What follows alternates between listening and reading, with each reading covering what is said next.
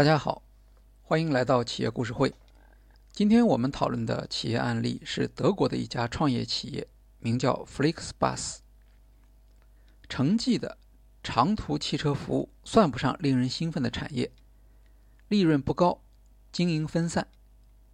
一家名为 Flixbus 的创业企业正在打破这样的认识。今天，如果你在欧洲乘坐城际长途客车，你很可能选择这家绿色车身的公司。乘客往往不知道，形象统一的汽车和司机并不是 Flixbus 自己的，而是属于他的合作伙伴。二零一三年，德国开放了城际长途汽车市场。在过去长达八十年的时间里，这一市场受牌照保护。只有持有牌照的企业才能经营城际长途汽车业务。Flixbus 的创始人看到了市场管制开放的机会，决定进入这一竞争领域。在这之前，长途汽车服务商已经运营了很多年，有了自己的圈子和运营标准。后来者自然处于不利的竞争地位。Flixbus 采用在线销售与线下运营相结合的商业模式，从一开始就以全国市场为目标。它的核心特点是加盟和灵活定价。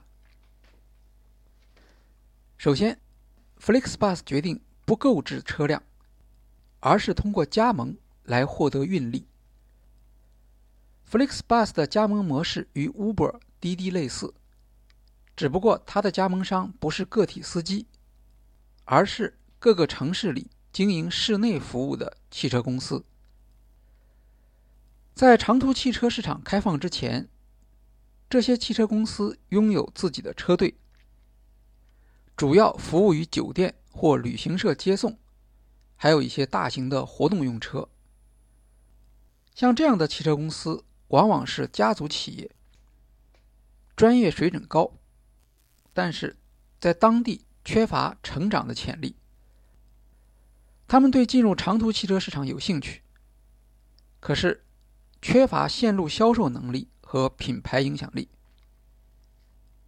Flixbus 将这些汽车公司纳入自己的产能缓冲。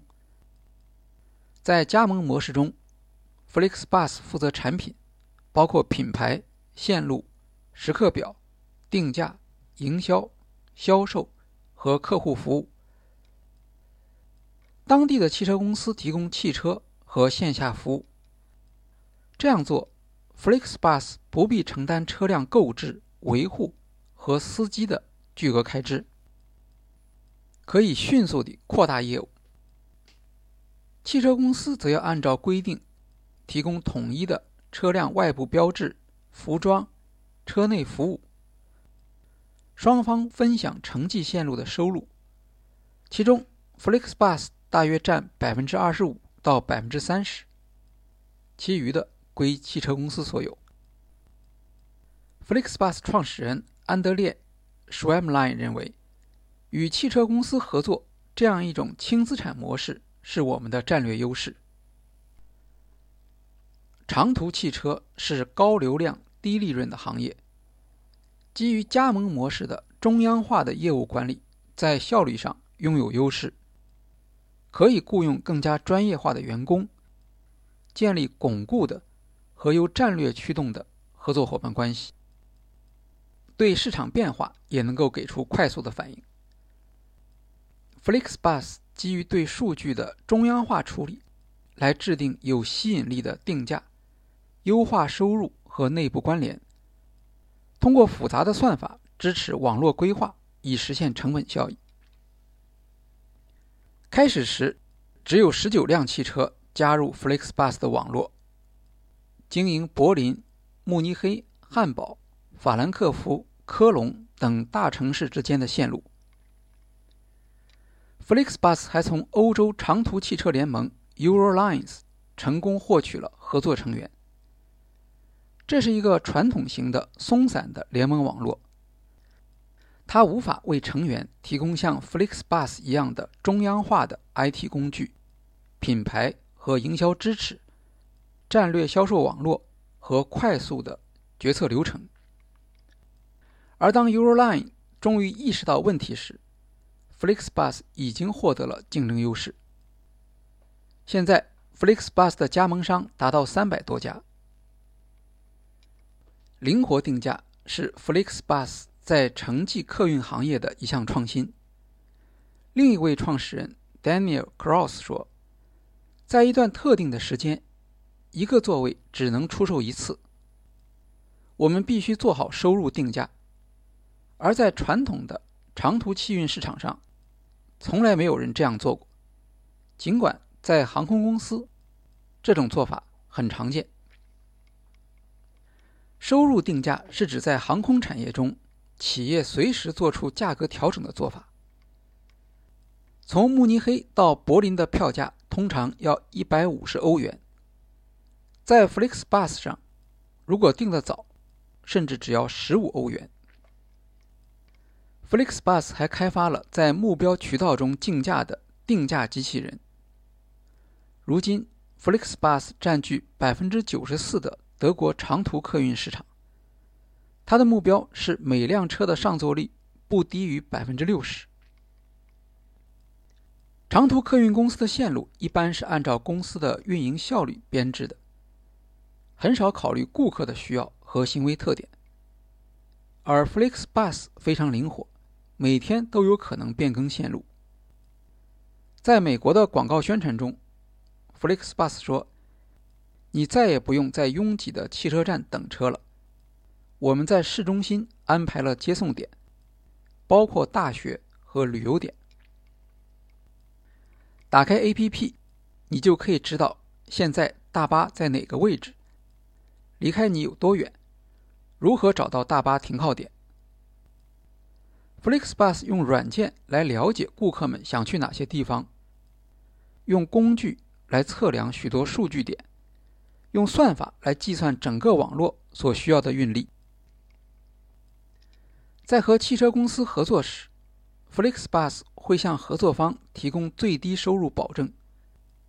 它的依据就是算法所提供的顾客需求数据。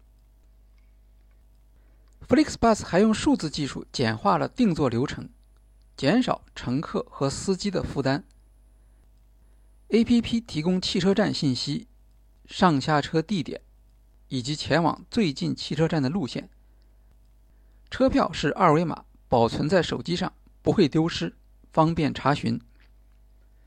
司机扫描二维码放行乘客，不再需要打印，环保便捷。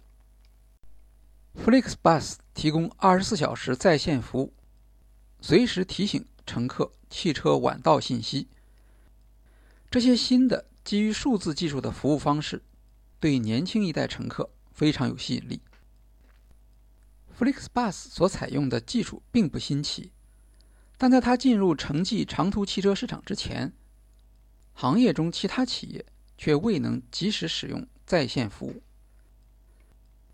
FlixBus 所采用的新工具，如 APP 平滑无打扰订票、免费车内 WiFi、座位预订和实时的 GPS 定位，在顾客中间产生了强烈的差异化体验。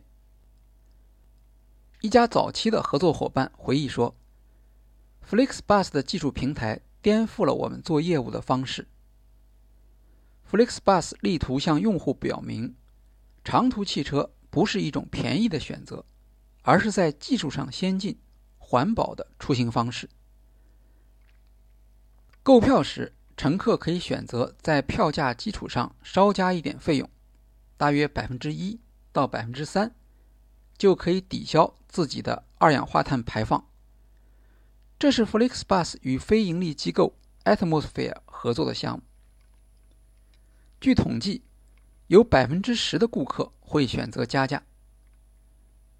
根据二零一八年公布的数据，FlixBus 的乘客中有百分之六十为女性，十八到三十五岁年龄段占乘客总数的百分之三十三。在二零一九年九月全球气候抗议日活动期间，FlixBus 向参加抗议活动的人士。提供免费汽车票补助。证明参与这一活动的方法非常简单，只要提供一张现场自拍就可以。FlixBus 允许自己在全球的员工不上班参加游行，还宣布公司将在2030年之前完全实现碳中和。2015年和2016年，FlixBus 收购了德国的两家主要竞争对手，在德国的市场份额达到百分之八十。实现盈利。有顾客抱怨，FlixBus 在让竞争对手消失之后就开始涨价。目前，FlixBus 已经在三十个国家开展服务，站点覆盖两千座城市，运送旅客人数四千五百万。二零一八年，FlixBus 进入美国市场，与著名的灰狗长途汽车公司等展开竞争。同时，他在欧洲开始铁路客运服务。在美国市场，FlixBus 同样使用了低价策略。从纽约到华盛顿，FlixBus 试运行的特价票最低为四点九九美元，日常票价为十四点九九美元，而竞争对手的票价通常是二十美元。与 Uber 一样。FlixBus 获得数十亿美元的风险投资，这令他得以保持亏损，对顾客持续补贴以夺取市场份额。从传统的长途汽车公司来看，FlixBus 不是一家汽车服务企业，而是一家技术服务公司。它突破了汽车和司机的数量对企业运营能力的约束。通过中央化的业务管理，整合零散的本地服务，提高了运营效率；又通过灵活的定价和基本服务创新的组合，建立了吸引顾客的方法，因此能够实现高速的成长。好，今天的企业故事会就介绍到这里，谢谢大家。